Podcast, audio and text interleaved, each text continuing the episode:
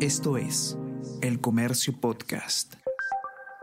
Hola a todos, ¿qué tal? ¿Cómo están? Espero que estén comenzando su día de manera extraordinaria. Yo soy Ariana Lira y hoy tenemos que hablar sobre una de las denuncias constitucionales contra el presidente Pedro Castillo, puntualmente en la que lo acusa de presunta traición a la patria, porque esta semana y quizás posiblemente el día de hoy, la Subcomisión de Acusaciones Constitucionales debatiría y votaría el informe final de esta denuncia para que pueda así pasar al Pleno o quedar en el archivo. Vamos a conversar sobre todo esto y más a continuación.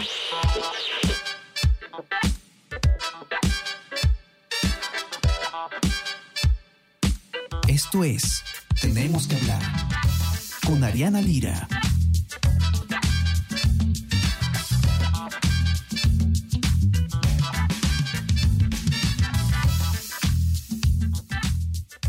Vamos a ponernos un poco en contexto. Esta denuncia constitucional de la que estamos hablando, que acusa al presidente Pedro Castillo de traición a la patria, no es la eh, denuncia constitucional que ha interpuesto la fiscal de la Nación ante el Congreso por los casos de corrupción que se le siguen desde la Fiscalía al presidente. Estamos hablando de un caso distinto, de una denuncia que fue presentada muchos meses antes por el congresista eh, Wilson Soto de Acción Popular y que luego ha sido presentada, expuesta por el congresista Diego Bazán de Avanza País luego de que eh, Soto saliera de la subcomisión de acusaciones constitucionales. ¿De dónde sale, eh, para contextualizar esta denuncia? Recordarán ustedes cuando el presidente Castillo dio una entrevista al periodista mexicano Fernando del Rincón en CNN y dijo que le iba a consultar al pueblo por una posible salida al mar para Bolivia. Esto eh, generó muchísima polémica y terminó pues eh, tomando la forma de una denuncia constitucional por presunta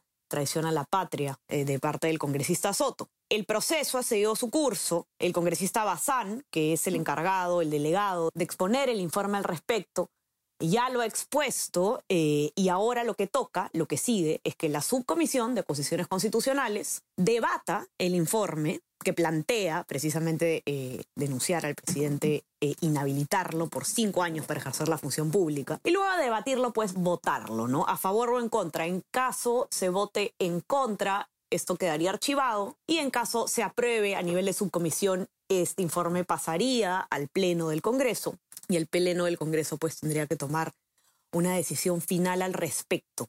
Entonces, eh, en ese contexto, la agenda de la Subcomisión de Acusaciones eh, Constitucionales ha convocado para el día de hoy, a partir de las ocho y media de la mañana, una sesión justamente para revisar este informe y otros pendientes. ¿Cómo va eh, el posible conteo de votos a nivel de subcomisión? Por lo menos 12 congresistas, dice el informe de Alicia Rojas del Comercio, de la comisión votarían a favor del informe. Todos estos votos eh, vendrían de bancadas de oposición como Alianza para el Progreso, Renovación Popular, Fuerza Popular, Avanza País y Acción Popular. Pero como ocurre en este último partido, en el partido de la Lampa, hay un bloque con dudas. En este caso, bueno, se trata del congresista Luis Aragón, que dijo que todavía no ha definido su posición, pero que no le parece suficientemente sólida la, denuncia y que, por el contrario, ve eh, con mejores ojos el, el recurso que ha planteado la fiscal de la Nación, que es por otros casos.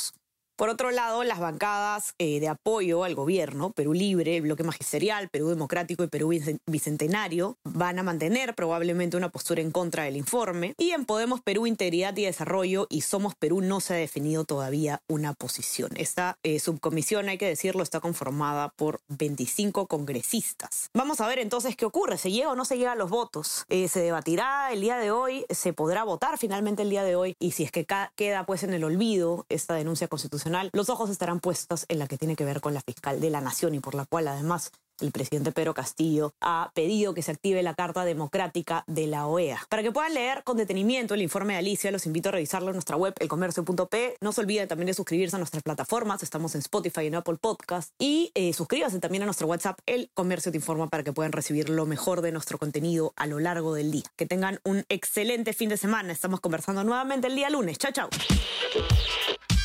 Tenemos que hablar con Ariana Lira.